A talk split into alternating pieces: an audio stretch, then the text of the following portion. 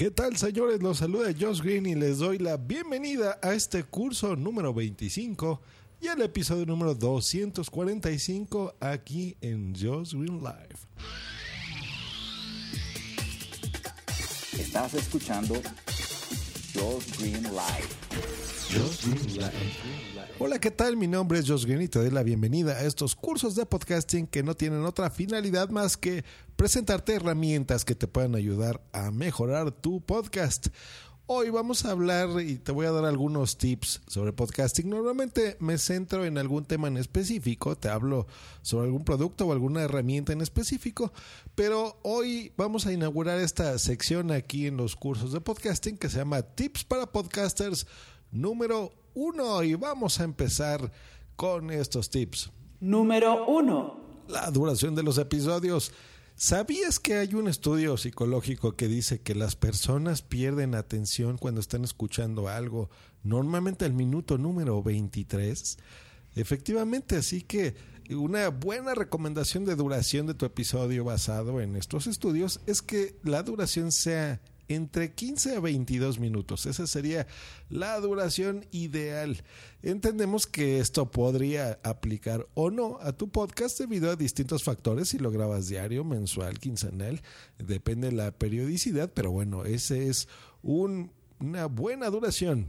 Número 2. Cuida la calidad de tu audio. Efectivamente, ya sea que tú grabes en la calle con un micrófono de audífonos o cascos, sin él, que grabes con tu teléfono, que grabes con tu ordenador o computadora, que grabes en un estudio, no importa, trata, trata de cuidar la calidad de sonido.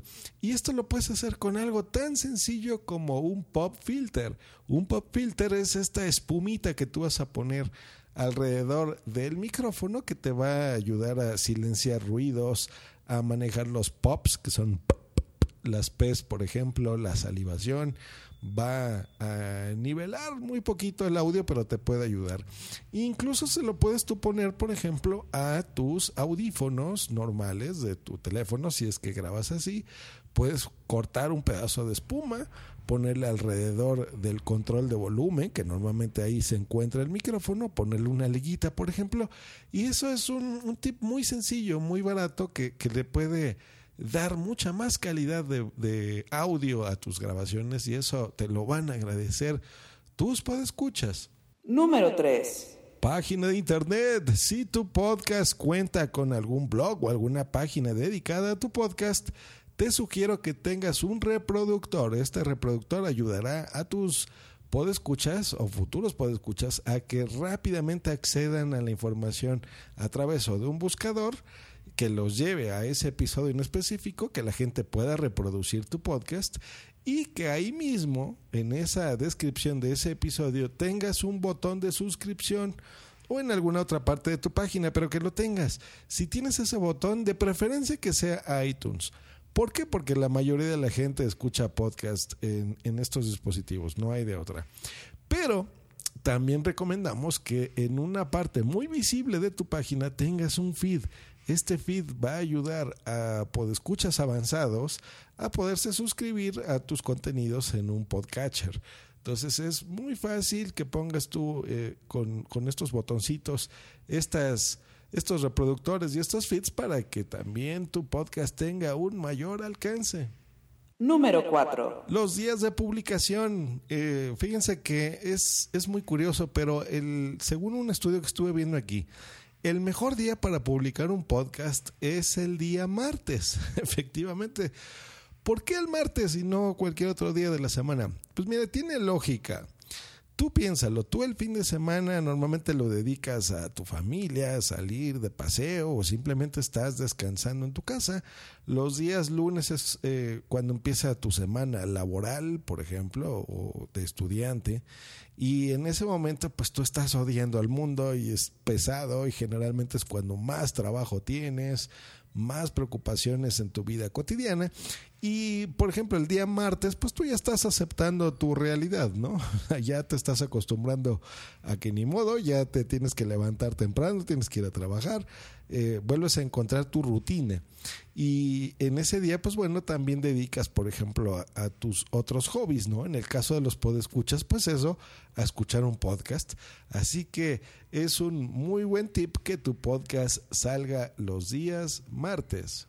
Número 5.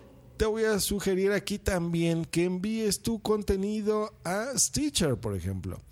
Porque mm, tú sabrás si estás informado tecnológicamente que de vez en cuando salen noticias que, por ejemplo, eh, Spotify ya va a permitir escuchar podcast, por ejemplo, o Deezer, ¿no? Esta compañía francesa eh, que también en sus aplicaciones, pues bueno, aparte de la música, en estos servicios de suscripción, pues bueno, también van a encontrar ahí podcast. Y, por ejemplo, ¿por qué Stitcher es importante? Bueno, si tú sigues noticias tecnológicas, probablemente sabes que Deezer compró esta plataforma y en Stitcher la gente reproduce los podcasts por stream. Eso significa que no necesariamente van a descargar tu podcast, sino lo van a estar escuchando eh, en este broadcast como si, como si se tratase de YouTube. En YouTube entras a la página, le das play, reproduces un video y listo, pero no necesariamente lo estás descargando. Entonces, este tipo de plataformas le puede ayudar a, a, tu podcast a dar visibilidad. Siempre es importante y por eso insistimos mucho en, en el feed, porque si tú cuidas tu feed, recordemos que el feed es tu amigo, se los he dicho varias veces. Si tú cuidas tu feed, pues bueno, puedes distribuirlo a distintos lugares. Por ejemplo, les voy a hablar sobre una gráfica que estoy viendo. Yo sigo a, David Jackson, es un, un, podcaster de Estados Unidos que hace cosas similares a mí.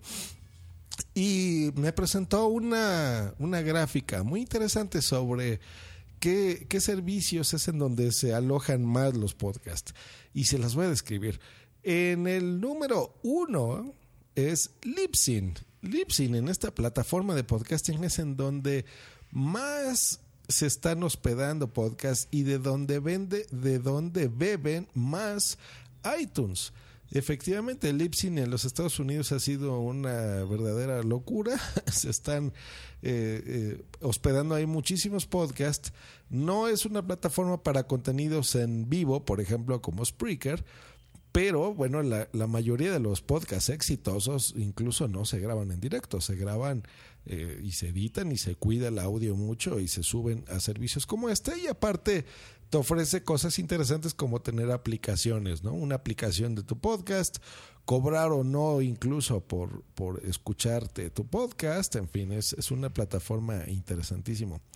En el segundo lugar, no me van a creer cuál es la plataforma. Pues no, no es Spreaker, no es iBooks, es Stitcher, Stitcher para Android. Por eso Just Green Live se transmite en Stitcher también.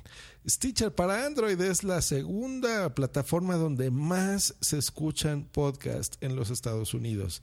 Y recordemos que no porque sea en los Estados Unidos y sea solamente público de habla inglesa, muchísima población de los Estados Unidos habla en español, así que eh, hay que tener en cuenta este tipo de gráficas para saber dónde posicionar mejor tu podcast.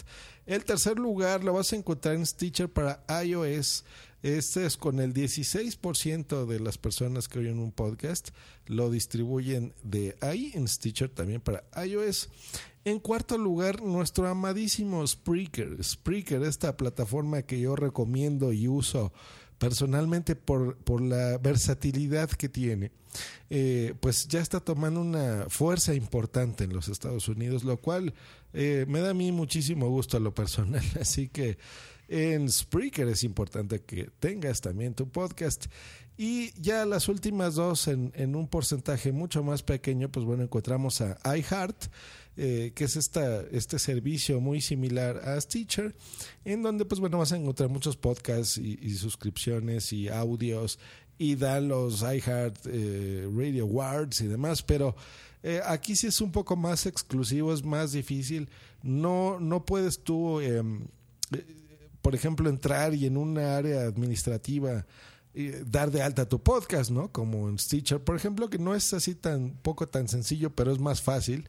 En iHeart, pues tendrías tú que tener incluso eh, asociaciones, por ejemplo, con Spreaker, ¿no? Donde tú pudieras enviar. Ellos sí evalúan mucho la calidad de tu contenido y depende de la calidad, pues bueno, te, te eh, hospedan o no en, su plataforma.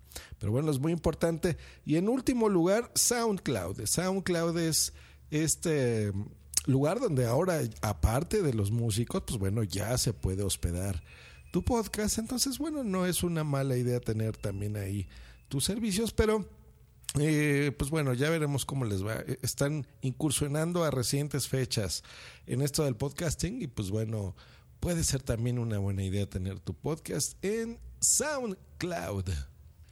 Y por último, en estos tips de podcasting, en estos tips para podcasters número uno, te voy a recomendar si estás, sobre todo si estás empezando tu, podcast, o ya lo tienes y quieres darle algún cambiecito, algún ajuste por aquí por allá, mándalo a evaluación, mándalo a evaluación, pero mira, no se lo des, por ejemplo, a tu amigo, porque tus amigos te van a decir, sí, me encanta tu podcast, es maravilloso, está muy bien hecho, no necesita ningún cambio, porque pues es tu amigo y te quiere.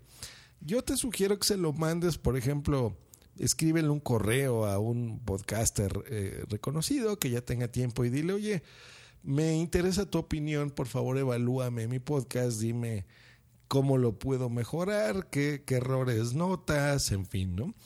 Eh, y pues bueno, esa es una forma de, de poder eh, tener una, una buena retroalimentación, este feedback famoso, pero para tus propios contenidos, ¿no? Para saber en, en, cuáles son tus fortalezas, tus debilidades y en base a esto, pues bueno, tú tomes decisiones sobre cómo mejorar tu podcast en, en, en base a experiencia de gente que, pues bueno, tenga más tiempo haciendo lo que tú y que le vaya muy bien o incluso menos, ¿no? Hay, hay podcasts muy nobles que les está yendo excelentemente bien, ¿no? Y mejor incluso que, que personas que tenemos nueve años haciendo podcasting.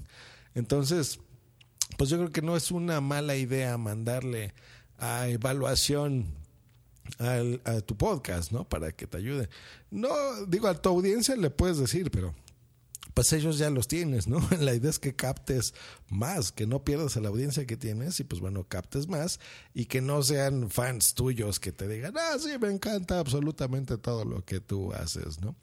Y pues bueno, con esto vamos cerrando ya estos tips para podcasters. Ya me dirán si les está gustando o no estos tips, aparte de los episodios que por supuesto voy a seguir grabando eh, sobre el uso de alguna herramienta en específico para podcasting. Y pues bueno, recordemos que estas son meras sugerencias en base a mi experiencia, en base a cosas que yo también voy leyendo, que me voy retroalimentando, por supuesto, de otros podcasters y con la única finalidad de mejorar tu producción y que tengas un, por supuesto, mucho mejor podcast. Recordamos también que si tú te quieres acercar a una productora de podcast que te pueda ayudar, pues bueno, acércate a puntoprimario.com, donde te podremos incluso eh, dar asesoría o, producir tu podcast desde cero, un directo, un diseño de audio, lo que tú quieras. Eh, recuerda, puntoprimario.com. Que estén muy bien, muchachos. Hasta luego. Y bye. Esta ha sido una producción de puntoprimario.com.